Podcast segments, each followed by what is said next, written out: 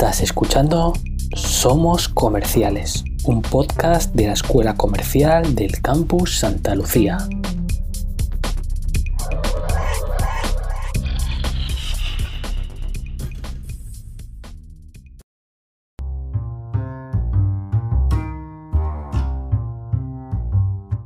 Con motivo de dos jornadas telemáticas de mesas redondas con expertos sobre ahorro e inversión, promovidas por la Escuela Comercial del Campus Santa Lucía, donde hemos tenido el privilegio de contar con José Antonio Erce, aprovechamos para pedirle que nos ayudara a crear este podcast. José Antonio Erce es uno de los principales expertos en longevidad y pensiones de habla hispana profesor de Economía de la Universidad Complutense de Madrid, socio fundador de Loris y además miembro del Foro de Expertos del Instituto Santa Lucía con el que colabora habitualmente. Os presentamos a continuación su visión y conocimiento sobre distintas cuestiones que le hemos trasladado.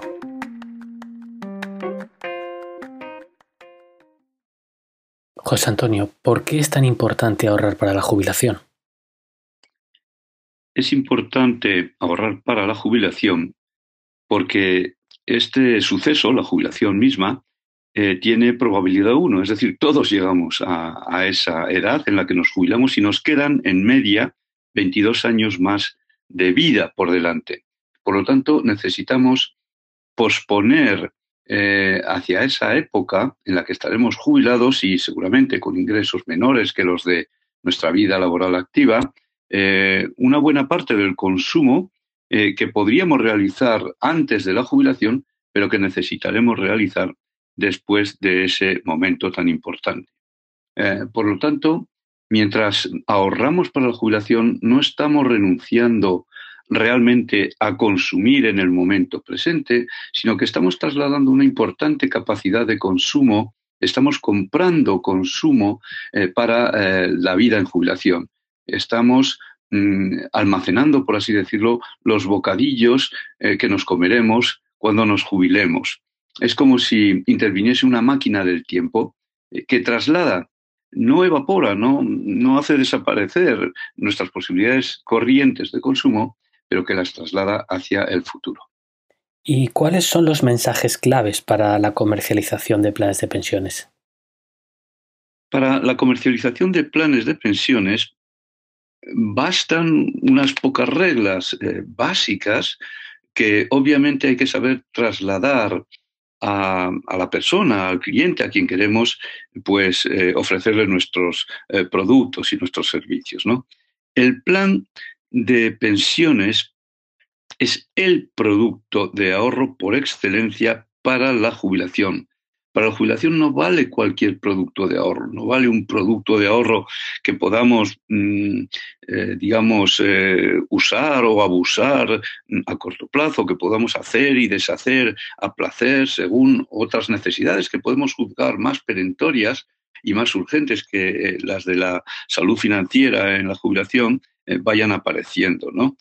por lo tanto, es un vehículo de ahorro y un compromiso vinculante eh, con nuestro bienestar durante la jubilación. Eh, una segunda pauta importante es que un plan de pensiones expresa mejor que ningún otro producto de ahorro eh, la potencia del ahorro sistemático y la magia del tipo de interés compuesto, claro, cuando los tipos eh, pues sean significativamente diferentes de cero, eh, que, siempre se encuentran eh, colocaciones que rindan esto, ¿no? y porque su tratamiento fiscal, y este es otro argumento importante, que no es ningún favor que nos hagan, sino que simplemente consiste en diferir el impacto de la fiscalidad para cuando el plan de pensiones se rescata en forma de renta o de capital, refuerza la potencia a la que nos referíamos antes. La fiscalidad hay que mm, introducirla en, los argumentos de venta como un tratamiento eh, que potencia el, resultado del ahorro a largo plazo. Y luego es muy importante que para vender productos de ahorro no nos dejemos llevar por una crítica fácil a la situación de las pensiones públicas. Debe de ser independiente. Nuestros productos de ahorro para la jubilación tienen que ser valiosos por sí mismos. Eh, ni siquiera incluso porque el tratamiento fiscal sea la única ventaja que ofrecen, porque no es la única ventaja que ofrecen. ¿Cuál es, desde tu punto de vista, la propuesta de valor de los productos de ahorro? La propuesta de valor de los productos de ahorro es eh, muy variada y, es muchas veces desconocida. Para empezar, el principal valor, el principal valor de un buen producto de ahorro es que protege y garantiza nuestro ahorro. Permite, que esa traslación del poder de compra que hacemos hacia el futuro se preserve e incluso, y este es otro de los aspectos importantes de la propuesta de valor, eh, se vea incrementada.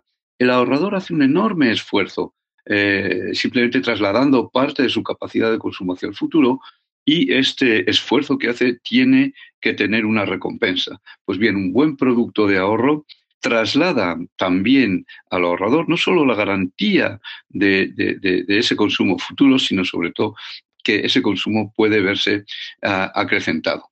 Pero es que además cuando ahorramos, estamos constituyendo fondos de financiación del progreso económico, del progreso de todos. Lo que cada ahorrador hace contribuye al bienestar del conjunto de la sociedad, porque el ahorro eh, masivo de la sociedad es lo que la impulsa, es lo que permite la I D, lo que permite el progreso material de la misma. Y sabiamente gestionados, los ahorros eh, a un coste competitivo, eh, gracias a la profesionalidad de los gestores y la escala de ese ahorro generado, nos permiten estar mejor a todos.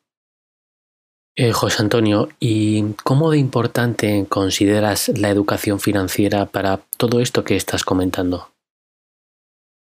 La educación financiera es no importante, es muy importante.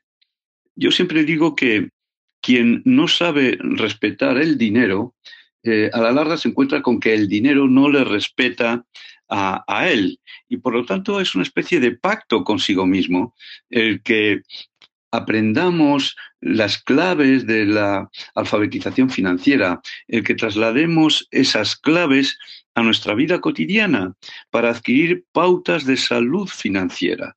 Y básicamente eh, lo que la alfabetización financiera eh, nos, nos eh, induce es a un ahorro regular, sistemático, a adherirnos, por así decirlo, a ese tratamiento de bienestar financiero, incluso a base de pequeñas cantidades. Ahorrar es posible, mucho más de lo que muchas personas piensan. La alfabetización financiera nos enseña también a administrar un presupuesto, no solamente a elaborarlo, sino a, llevarlo a la práctica, eh, nos permite entender los, conceptos básicos de las finanzas para que cuando nos den algo a firmar, sepamos lo que firmamos, sobre todo si nos lo explican bien, claro.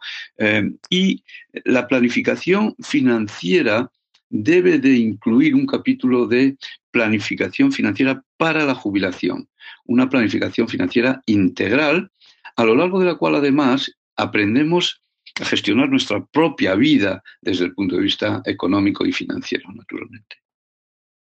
Gracias, en especial a José Antonio por tener la deferencia de grabar para nosotros estas respuestas y a todos vosotros por escucharnos. Hasta pronto.